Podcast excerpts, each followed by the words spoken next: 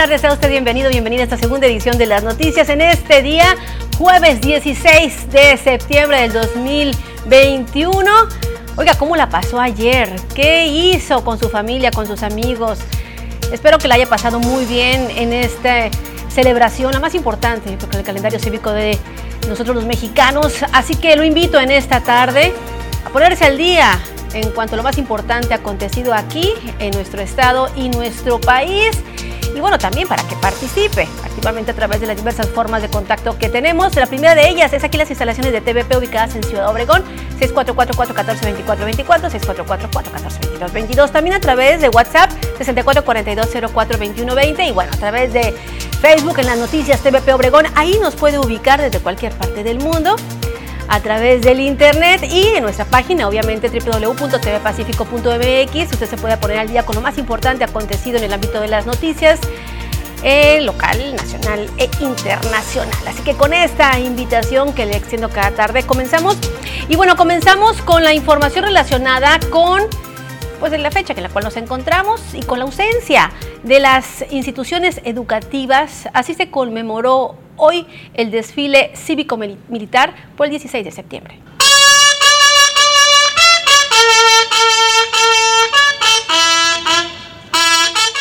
Aunque la pandemia sigue siendo de las suyas en el municipio de Cajeme, la conmemoración del 210 aniversario de la lucha por la independencia de México no podía quedar ausente, y menos con su tradicional desfile cívico-militar. En esta ocasión, este se mantuvo vivo por la participación de las corporaciones policíacas de los tres órdenes de gobierno y por las comisarías y delegaciones, así como por la Cruz Roja y bomberos.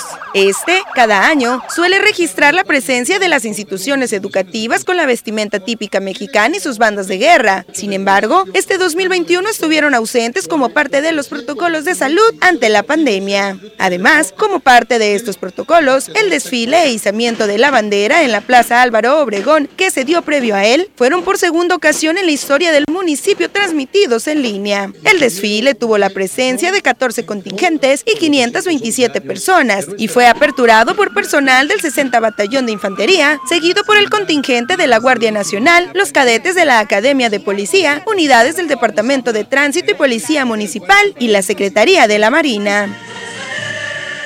Con imágenes de Jesús Gastelum para las noticias, Susana Arana.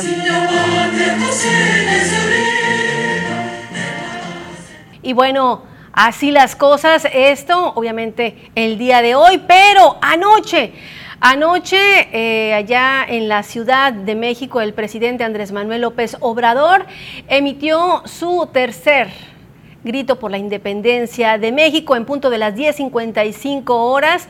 Iniciaron los festejos para conmemorar el 211 aniversario precisamente de la lucha por la independencia de México. Este miércoles se celebró el grito de independencia de México, esta vez, al igual que el año pasado, sin la presencia de ciudadanos en el zócalo capitalino a causa de la COVID-19. El mandatario encabezó un minuto de silencio por las víctimas de la pandemia. Luego, con la bandera mexicana entregada por cadetes del Colegio Militar, López Obrador se asomó al balcón central del Palacio Nacional para dar el tradicional grito en conmemoración del aniversario número 211 del inicio de la independencia de México. ¡Viva México! ¡Viva! ¡Viva México! ¡Viva! Continuó con arengas por la libertad, la justicia, la igualdad, la democracia, la honestidad, la soberanía, la fraternidad universal, el amor al prójimo y una especial a las culturas del México prehispánico. En la Plaza de la Constitución se instaló una maqueta monumental del antiguo Templo Mayor sobre la que se proyectó un video de la Fundación, Resistencia e Independencia de México, al igual que sobre la fachada de la Catedral Metropolitana. Precioso, luchó la plancha, la plancha mayor, allá en la Ciudad de México, que bueno, eh, sobresalía porque estaba vacía y podía apreciarse realmente pues todo lo que se había preparado para esta celebración. Y bueno, ahí estamos viendo las imágenes acá en Sonora, una noche llena de música, baile y fuegos artificiales fue la que se vivió. El gobernador Alfonso Durazo dio su primer grito de independencia en el inicio de la cuarta transformación en Sonora en la ceremonia para conmemorar el 211 aniversario eh, de la independencia en nuestro país, el mandatario estatal, acompañado por su familia, invitados especiales, observó desde el Salón Gobernadores del Palacio de Gobierno la transmisión del grito de independencia encabezado por el presidente Andrés Manuel López Obrador.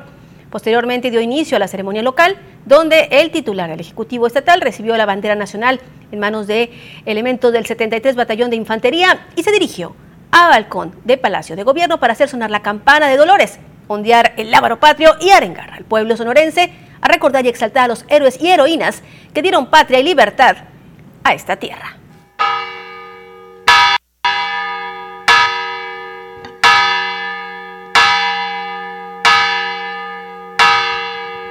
¡Viva la independencia! ¡Viva! ¡Vivan los héroes y las heroínas que nos dieron patria! ¡Viva! ¡Viva Hidalgo! ¡Viva! ¡Viva Morelos! ¡Viva! ¡Viva la corregidora! ¡Viva! ¡Viva Allende! ¡Viva! ¡Viva Leona Vicario! ¡Viva! ¡Viva Guerrero! ¡Viva! ¡Vivan los pueblos originarios! ¡Viva! ¡Viva la justicia social! ¡Viva! ¡Viva el Sonora profundo! ¡Viva! ¡Viva Sonora, tierra de oportunidades! ¡Viva México! ¡Viva, México! ¡Viva, México! Bueno, precisamente posterior a, esta, a, a las arengas, pues ya pudo ondear la bandera desde Palacio de Gobierno. Uno de los momentos más importantes precisamente en este evento, el rito de independencia de Dolores y que cada mandatario eh, municipal, estatal o federal realiza precisamente durante esta fecha. Y bueno, ya pasando a otro orden de ideas, le comento que si usted está entre los 18 a 29 años de edad, ponga mucha atención porque mañana inicia la vacunación contra el COVID-19 en este grupo etario, luego de realizarse pues algunos cambios a la programación que se había emitido con anterioridad debido a que el municipio de Cajeme será una de las dos sedes en Sonora para la inauguración del Mundial de Béisbol que se realizará este próximo 23 de septiembre. Hubo cambios en las fechas de vacunación contra el COVID-19, iniciando en el área urbana y posteriormente en la rural. Así, será del 17 al 22 de septiembre, con excepción del domingo 19, cuando se aplique la segunda dosis a personas de 18 a 29 años de edad en el área urbana de Cajeme con el biológico Pfizer, informó a través de un flyer la Secretaría del Bienestar. Las sedes serán las mismas que en procesos anteriores. El Poli Deportivo de Itchon, Plaza Sendero y el nuevo estadio de béisbol. El viernes 17 de septiembre se vacunará a las personas de 29 años de 8 a 12 del mediodía y a partir de esa hora y hasta las 4 a los de 28. El sábado 18 de septiembre a los de 27 años de 8 a 12 del mediodía y por la tarde a los de 26 años. Mientras que el lunes 20 de septiembre a los de 25 años de 8 a 12 y a los de 24 por la tarde. Ya el martes 21 de septiembre se vacunará a los de 23 años de 8 a 11 de la mañana, a los de 22 de 11 a 1.30 y de esa hora en adelante a los de 21 años. Finalmente, el miércoles 22 de septiembre se vacunará de 8 a 11 horas a los de 20, de 11 a 1.30 a los de 19 y a los de 18 años de 1.30 a 4 de la tarde. Cabe señalar que en el área rural de Cajeme la vacunación se aplicará el 23 y 24 de septiembre en las sedes habituales. Con la edición de Manuel Bracamontes informó para las noticias TVP María Celeste Rivera. Pues ahí lo tiene para que no se le pase la fecha mañana pasado, eh, el domingo no, pero bueno, retoman el lunes que entra ya la vacunación y posteriormente en el área rural, ya acercándose la fecha le vamos a decir como siempre las ubicaciones. Por lo pronto se van a concentrar en el área urbana a partir de mañana 17 de septiembre. Antes de ir a la pausa, queremos saludar a Eduardo Campillo, fiel televidente del espacio de las noticias, ahora sí que de todas las ediciones. Muchísimas gracias por continuar con nosotros y bueno, esperamos también sus mensajes 6442042120 es el número que deben marcar para sus comentarios, sugerencias y denuncias públicas. Volvemos.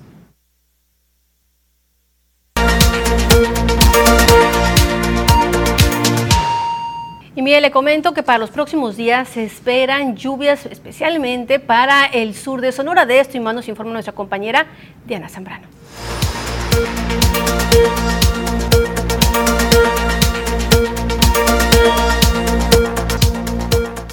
Hola, ¿qué tal? Y buenas tardes. Bienvenidos aquí al reporte meteorológico Qué gusto acompañarlos en esta tarde. Ya de jueves, casi fin de semana, damos inicio con el mapa nacional para conocer las temperaturas actuales en algunos puntos importantes del país, comenzando por la frontera en Tijuana. Se mantiene el día de hoy despejado con 23 grados, La Paz se registra en 33, Guadalajara mayormente nublado, al igual que en el sector de Mérida con 36 grados.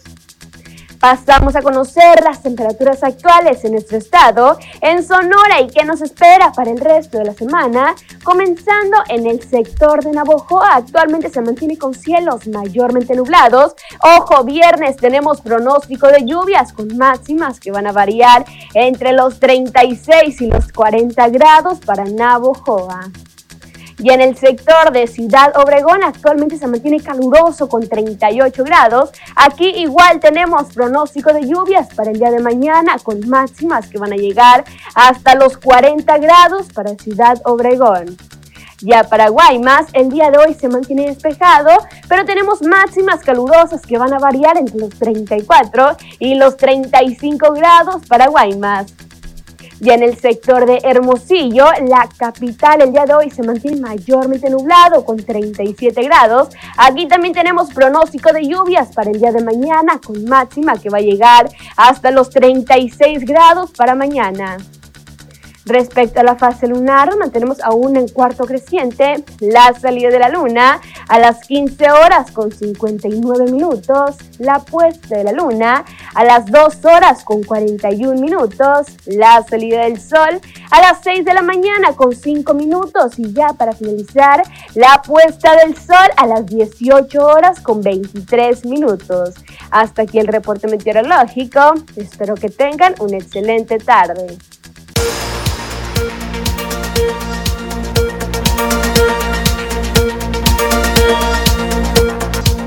Pues ahí lo tiene, tome sus precauciones. Y bueno, vamos como cada tarde en nuestro enlace diario con mi compañero Jorge Salazar. En este día jueves, casi viernes, Jorge, buenas tardes. Celeste, amigo del auditorio, viernes chiquito, como bien dices, y bueno, la información tiene que continuar cuando, tiene que continuar, perdón, cuando la mayoría de la gente descansa, pues bueno, nosotros trabajamos. Eh, se nos incrementa el trabajo, sobre todo en estas fechas, eh, días de toma de protesta, cambio de poderes en los 72 municipios de la geografía estatal. Y bueno, uno de esos eh, municipios fue el de Empalme, en donde en el marco de una sesión solemne de Cabildo y en apego a lo establecido a la normativa legal, Luis Fuentes Aguilar tomó protesta como nuevo alcalde del municipio de Empalme para el periodo 2021-2024 el nuevo presidente municipal destacó que encabezará un gobierno muy cercano a la gente, que dé respuestas positivas con una política de puertas abiertas y que trabajará de la mano de los diferentes sectores que conforman la sociedad. Fuentes Aguilar destacó que durante su gobierno se atenderán las demandas más sentidas que durante su campaña le externó la comunidad y que cumplirá con un mandato que siga las directrices que le indique la ciudadanía. Agregó que no se va a encerrar en una oficina refrigerada, sino que saldrá a las calles a atender y dar la cara a los ciudadanos para juntos enfrentar los problemas que aquejan a los empalmenses. Sí, realmente estábamos viendo las imágenes eh, de lo que fue precisamente esta toma de protesta, un, tanto emotiva, ¿no, Jorge? En cuanto al discurso, el primer discurso que emitió.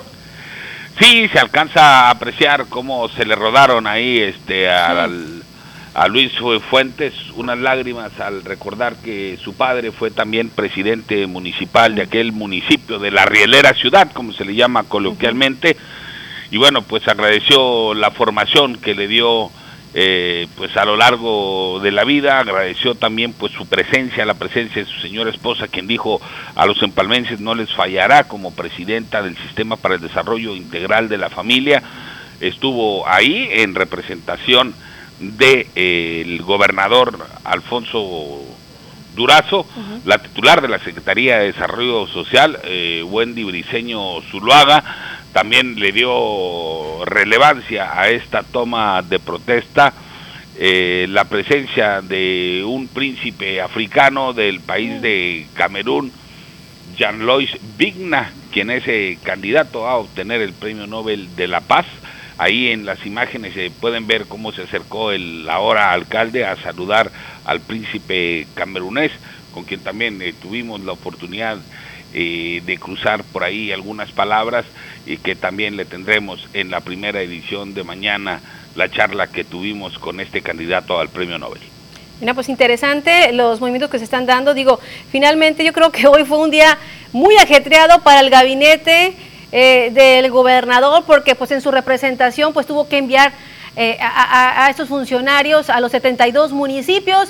Y bueno, él estuvo en Hermosillo ahí tomando precisamente eh, en la toma de protesta Antonio Estazarán, acá en Cajeme pues estuvo también este, la, el cambio de poderes de Javier Lamarque en Guaymas. Y bueno, en todo el sur de Sonora, en toda nuestra entidad hubo eh, relevo precisamente en las alcaldías, así que un día intenso de actividades y bueno, a trabajar a partir de hoy, a trabajar ahora por lo que lucharon para conseguir durante campaña el poder atender las demandas de los ciudadanos a quienes se deben. Esperemos que no lo olviden. Sí, efectivamente, eh, fueron los 72 eh, nuevos alcaldes quienes asumieron sus eh, posiciones, como bien dicen, pues desde ya ponerse a trabajar en, todos los municipios se llevó a cabo, por supuesto, ya la primera sesión de cabildo como nueva administración y como tú dices, no, eh, a esperar los resultados que prometieron en campaña. Esperemos que sea así y, bueno, pues un, un, buen mensaje también de apertura del eh, gobernador eh, Alfonso Durazo Montaño que pues asiste, pudiendo haber asistido a cualquier otra toma de protesta de alguno de sus correligionarios, decidió quedarse en la capital del estado y atestiguar la toma de protesta de José Antonio Astiazarán Gutiérrez, el popular Toño, quien fíjate también eh, dentro de la historia reciente de nuestro estado es uno de los eh, primeros eh, políticos que en los últimos 15 años logra gobernar dos municipios diferentes. Muy joven. Sí, muy, sí, sí, muy joven. Hay que decirlo. El, Toño y con una amplia trayectoria. Celeste, hasta aquí mi reporte. Muchísimas gracias como siempre, Jorge. ahora sí que directamente desde Empalme, a donde fue a atestiguar este momento ya en el relevo de las autoridades. Volvemos con más.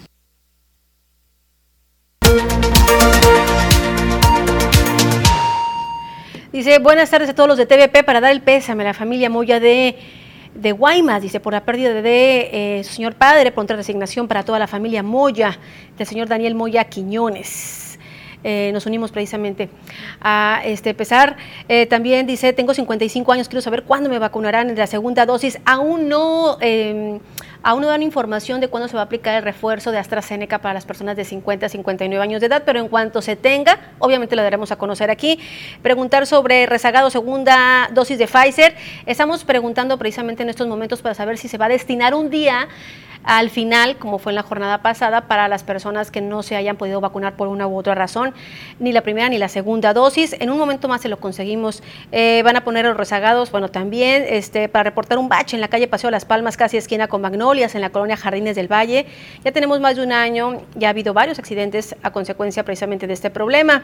Bueno, pues esperemos que el personal de monitoreo esté checando ya en este primer día para poder atender pues todas, todas aquellas demandas. Por lo pronto, pues aquí le damos lectura con mucho gusto. Esperemos que pronto puedan ser atendidos. Hay que recordar que una de las prioridades que ha dado a conocer el alcalde Javier Lamarque es precisamente eso, atender el problema de bacheo. Esa ha sido una de las situaciones que dijo va a enfocarse durante los primeros 100 días.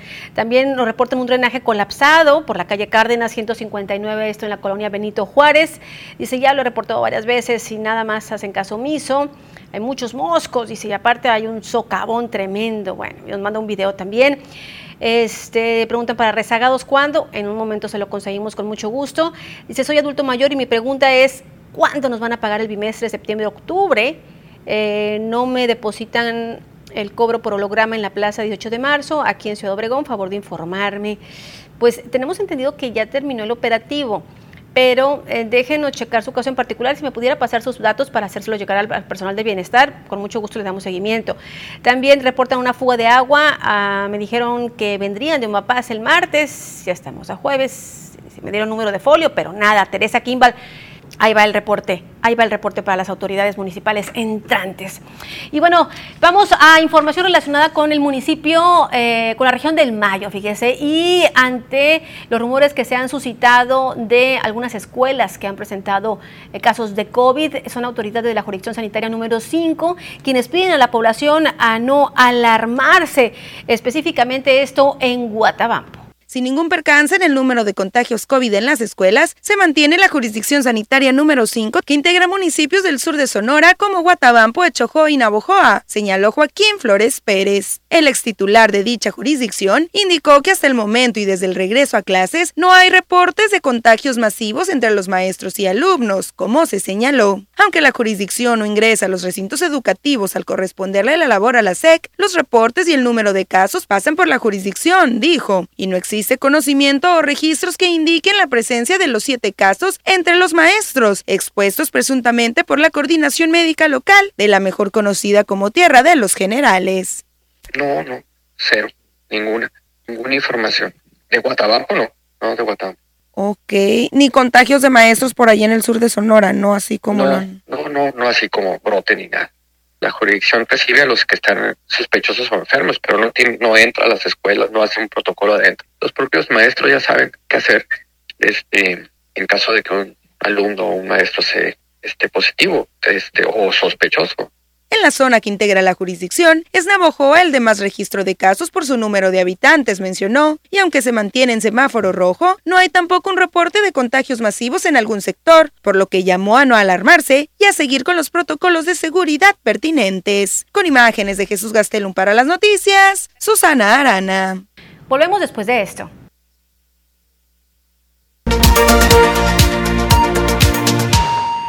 Y luego de la tala de algunos árboles para construir una ciclovía, esto cerca de la laguna del Nainari, pues se han eh, levantado pues muchas opiniones y ante esto es el exdirector de Ecología quien afirmó que este proceso fue legal, pero sí dijo, se suscitaron algunas faltas. Fueron un total de 22 árboles los que fueron eliminados de los alrededores del Instituto Tecnológico de Sonora sobre la calle Ostimuri como parte de los trabajos de la creación de una ciclovía, confirmó el director de Ecología y Gestión Ambiental en KGM. Jaime Alonso Martínez Ochoa indicó que de dicha tala, solo seis árboles fueron rescatados y trasplantados en hornos, ya que por su edad era casi imposible su supervivencia. Aunque se conoce la marcada necesidad de reforestar el municipio, el reglamento establece que la tala procede ante una obra de bienestar público o ante un daño ocasionado en los drenajes y banquetas, dijo, apartado que se aplicó para otorgar el permiso de tala y trasplante a la promotora inmobiliaria de Cajeme, quien fungió como encargada del proyecto. Ellos querían talar 22 árboles, eh, de los cuales nosotros dictaminamos que 8 no eran factibles de talarse, tienen, tuvieron que trasplantarse de los 8. Entonces, de esos ocho que era para trasplantarse, eh, nos llevaron al vivero, nos llevaron los ocho, pero dos, dos ya prácticamente iban, ya, ya no podían, ¿no? O sea, les cortaron demasiada raíz. Las personas que hicieron esto, pues no sabían. Entonces, cuando ya les dijimos, oye, tiene que ser desde acá, pues entonces logramos este eh, seis son los que nos de los ocho, dos sí se secaron, ¿no? Pero seis seis ya están trasplantados. En todo el municipio se requiere una mayor atención y conciencia en el tema de la reforestación y la tal inmoderada e innecesaria para lograr obtener los beneficios de la flora, destacó. Temen el que la población no tiene cultura, pues las solicitudes de tala son encabezadas por pretextos como el que se tapa un letrero comercial en el caso de los comerciantes, o en los domicilios porque causan molestias por la gran cantidad de hojas que sueltan los árboles. Con imágenes de Jesús Gastelum para las noticias, Susana Arana. Bueno, una tristeza. Eh, esto sucedió el 12 de septiembre. Ya algunos califican esto de un ecocidio. Pues eran árboles de 3 a 5 metros. Ya tenían plantados algunos 4 años. Así las cosas lamentables. Y mire, en noticias eh, de carácter político le comento que ante el déficit de 4 mil millones de pesos en el gobierno del estado, ya las autoridades están previendo algunas estrategias como el refinanciamiento. De acuerdo al titular de la Secretaría de Hacienda del Estado de Sonora, el nuevo gobierno recibió una administración con un déficit de aproximadamente 4.400 millones de pesos. Omar del Valle Colosio dio a conocer que la pasada administración solicitó adelantos de las participaciones federales con el objetivo de solventar la reducción de sus ingresos y liquidar deudas a corto plazo, situación que afectó las finanzas de la entidad. Agregó que para hacerle frente a dicha situación, la dependencia a su cargo trabaja en una estrategia de refinanciamiento con la federación, contención del gasto y la implementación de programas de austeridad que coadyuven a mejorar las finanzas. No se detectaron alertas tempranas por quienes deben revisar el gasto público, no solamente internamente, sino aquellas agencias o entes que deben de ponerle mayor atención al ejercicio del gasto. Entonces, ¿cómo es posible que entramos en septiembre con un déficit programado para el 13 de septiembre que no alcanza ni siquiera, y no alcanzaba ni siquiera a cubrir las pensiones y jubilaciones. Basta preguntarle a los jubilados y pensionados del ISTESON si recibieron el 100% de sus pensiones. Para las noticias, Jorge Salazar. Pues así las cosas, nada más eh, eh, detallando, se, tiene un déficit en el, en el Estado de 5.471 millones de pesos y una deuda heredada de 22 mil millones de pesos por la administración estatal pasada. Dice, no se hizo un buen manejo de caja,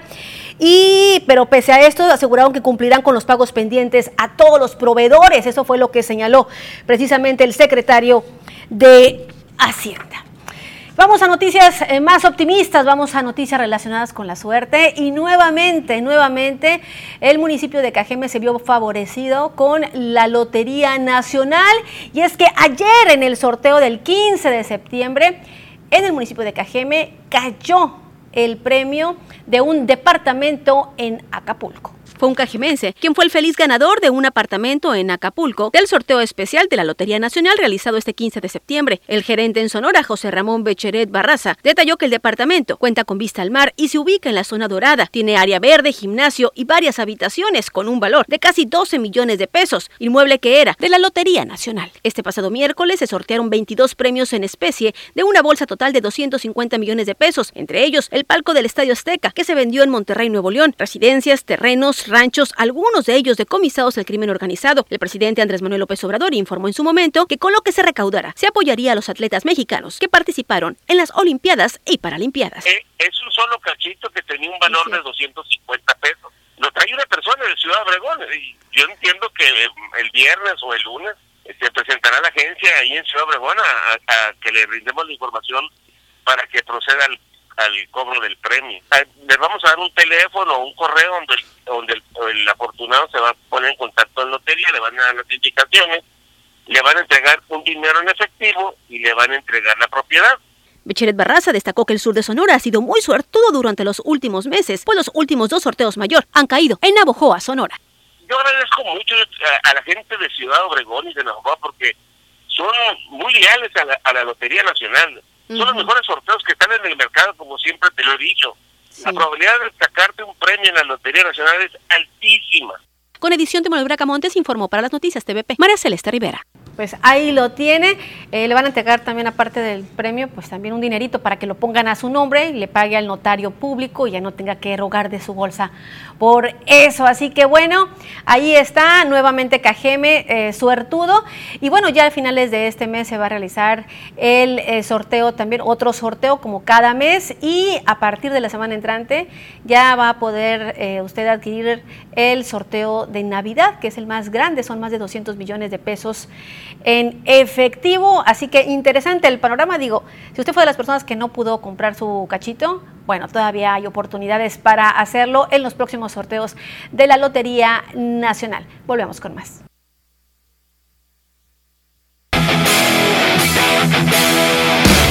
¿Qué tal amigos de las noticias? Muy buenas tardes, tengan todos ustedes bienvenidos a la información deportiva en esta tarde. Hay mucho de qué hablar y vamos a arrancar con el béisbol de la Liga Mexicana de Béisbol y es que el día de ayer los Toros de Tijuana se proclamaron campeones de la temporada 2021 con el equipo de los Leones de Yucatán, venciéndolos en siete juegos y regresando de estar contra la pared de un 0 a 3 a ganar los cuatro juegos consecutivos. Así Fernando Rodney ponchaba al último bateador, la flecha eh, quisqueyana sacaba el último tercio y de esta forma el conjunto de Tijuana se proclamaba campeón de esta temporada 2021 de la pelota veraniega de nuestro país. Continuamos con información, vamos entonces a las grandes ligas y es que eh, Michael Bradley de los Astros de Houston va a la lista de lesionados. Obviamente esto va a mermarle muchísimo a la ofensiva del conjunto de los Astros debido a que están ya en la recta final de la temporada 2021 del béisbol de la Gran Carpa y por supuesto le va a hacer falta el poder que aporta este pelotero con el tolete. Ahí vemos entonces que está, hace muy buenos swings, aporta muchas carreras, producciones, anotaciones. Vamos a ver cuándo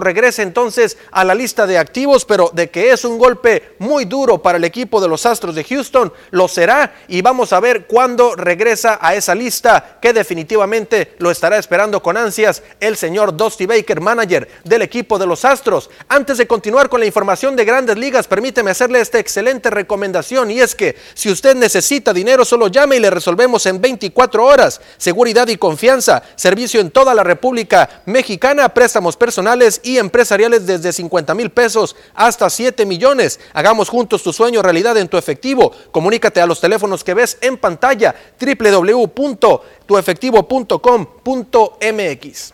Continuamos con información y vamos con los Dodgers de Los Ángeles porque el día de ayer el equipo de los Dodgers ganaron ante el equipo de los Diamondbacks de Arizona y con este resultado y la derrota de los gigantes de San Francisco, el equipo de Los Ángeles está abajo todavía, pero a un juego y medio todavía, 15 juegos por disputarse. Vamos a ver si le alcanza al equipo de los Dodgers de Los Ángeles poder pelear esa división, de que la puede pelear, puede, es un juego y medio solamente, y el equipo de los gigantes continuará enfrentando a varios equipos bastante poderosos como Bravos de Atlanta y los Padres de San Diego en el cierre de la campaña 2021. Vamos al fútbol internacional, al fútbol mexicano más bien, porque el América está buscando los servicios de lateral, el defensa lateral Dani Alves, sin embargo, de que está colocado en las filas del América lo está, pero hay un problema para traerlo del Santos de Brasil y es que el futbolista brasileño tiene, eh, por supuesto, una retención. El América tendría que pagar muchísimo dinero al Club del Santos por una rescisión de contrato, algo que no está en los planes del América, pero de que quieren hacerse de los servicios del jugador, quiere el equipo de Coapa allá en la Ciudad de México. Vamos a ver finalmente si lo logran meter a las filas de azul cremas, pero de que está en los pensamientos de Solari, el técnico del América, y por supuesto de la, de, la directiva encabezada por Emilio Azcárraga, vaya que lo está. Y ya para finalizar, vamos al boxeo porque Robson Concenciao, este brasileño que peleó con Oscar Valdés en Tucson, presentó una queja formal debido a que no está de acuerdo con las decisiones de los jueces, ya que piensa que ganó, no todos los rounds, pero que sí le ganó al nativo de Nogales, Sonora, Oscar Valdés, y por supuesto está muy molesto con todos los jueces y todo lo que ha sucedido en torno al combate que sostuvo frente a Oscar Valdés el pasado sábado allá en, un, en Tucson, Arizona, en un reconocido eh, casino, y por supuesto vamos a ver si esta queja logra eh, salir, eh, por supuesto, seguir en pie o si la anulan debido a que no se ha visto algún caso de que algún boxeador presente una queja más adelante después de su combate y que por supuesto la haya ganado. Vamos a ver si el brasileño procede con este tema o si se enfoca en seguir adelante y poder ser, campeón del mundo algún día. Con esto amigos llegamos al final de la información deportiva el día de hoy. Quédese con más información aquí en las noticias.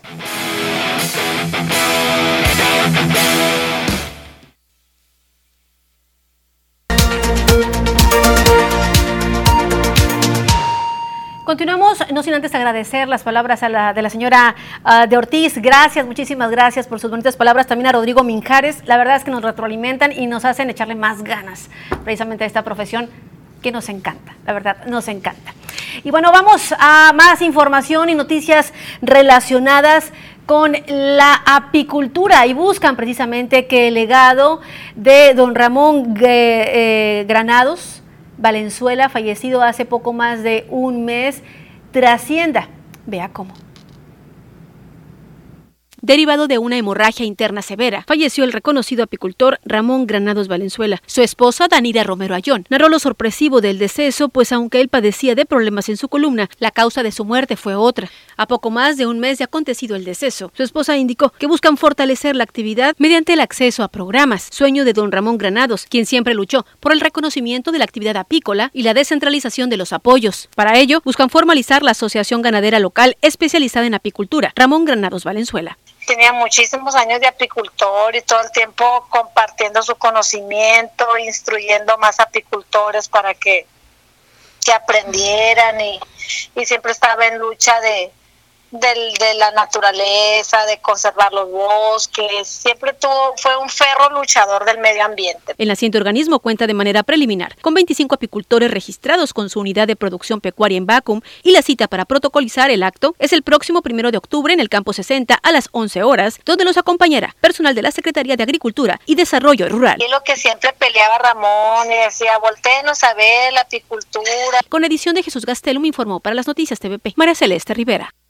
Una tristeza, realmente, una tristeza su deceso. Y por cierto, justamente antes de morir habían eh, enviado a Alemania, en el sur de Sonora, digo, entre todos los apicultores, entre algunos, eh, cinco contenedores de miel eh, de Sonora, miel mexicana tristemente, obviamente, no pudo disfrutar de esto. Pero bueno, esto es parte también del potencial que tiene la apicultura acá en el sur de la entidad, donde se caracteriza por su calidad. Y mire, en otra información le quiero comentar que lanzan o lanzaron esta mañana una petición en change.org.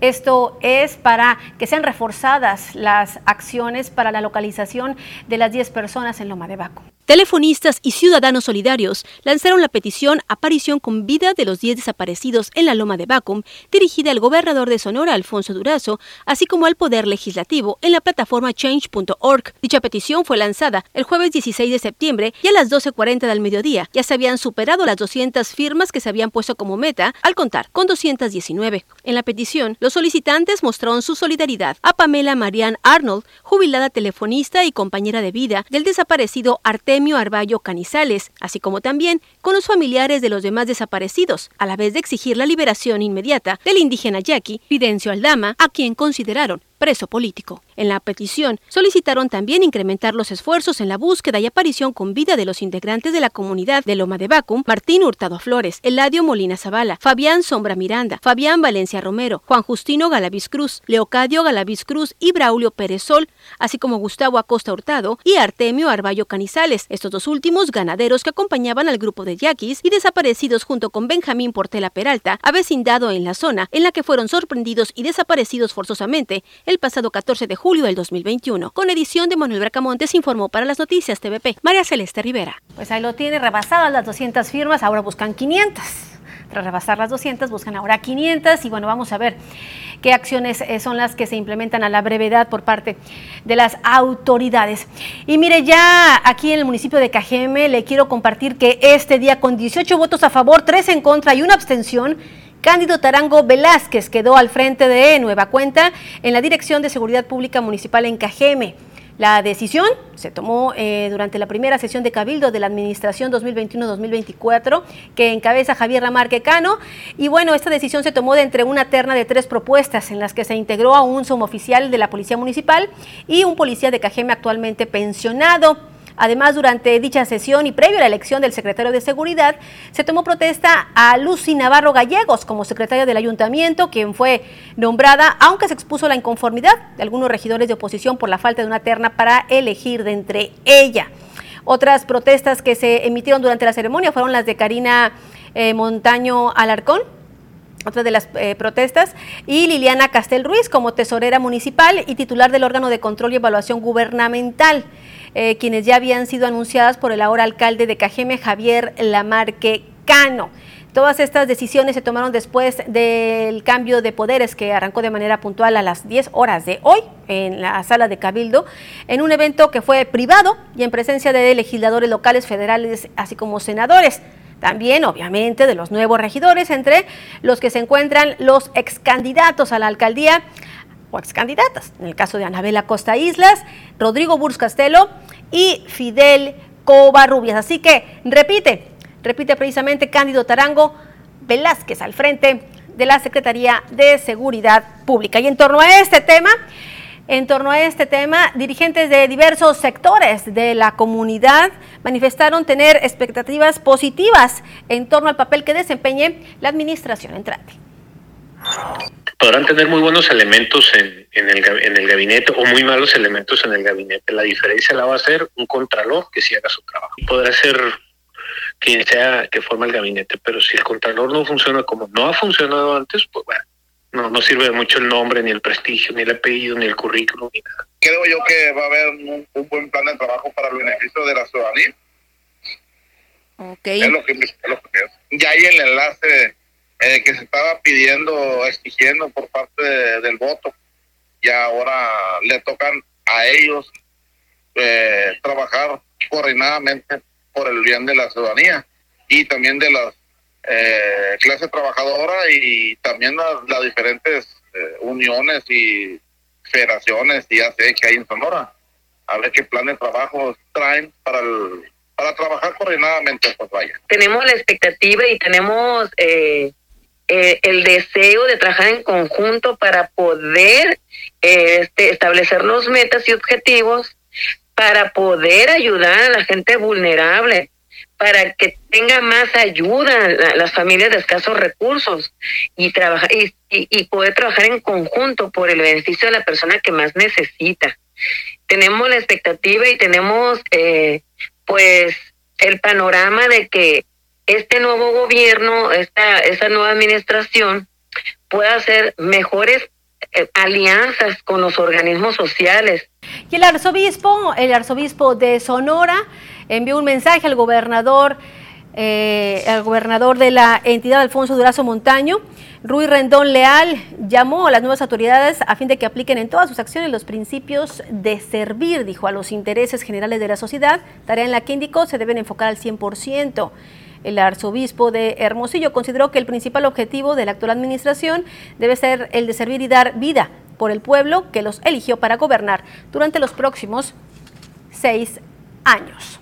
Y en otra información también le comparto que el presidente de México, Andrés Manuel López Obrador, pidió, pidió al presidente Joe Biden eh, que levantara precisamente eh, todas aquellas medidas que afectan a Cuba. Esto eh, luego de la visita que hiciera precisamente el presidente cubano hoy muy temprano, bueno, ayer muy temprano, a invitación del presidente para el grito de la independencia, Andrés Manuel López Obrador pidió este jueves que acabe con los agravios a Cuba tras destacar al pueblo cubano como un ejemplo para la humanidad por resistir durante 62 años el bloqueo estadounidense.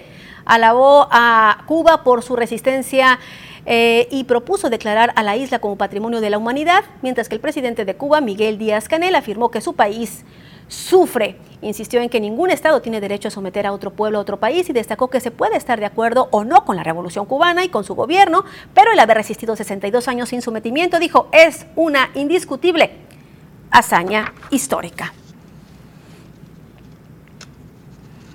Y bueno, precisamente sobre este tema y antes de despedirnos, el presidente eh, Biden también respondió, felicitó este jueves a México por la celebración de sus 200 años de independencia y destacó que el país es uno de sus socios más apreciados. También habló acerca de la relación bilateral y también de los acuerdos alcanzados entre ambos países. Así que bueno, así las cosas en política internacional. Y con esta información llegamos al término de esta segunda edición de las noticias. Usted lo ve mañana viernes en punto de las 2 de la tarde para seguir informando. Hasta entonces y por favor, oiga, cuídese mucho.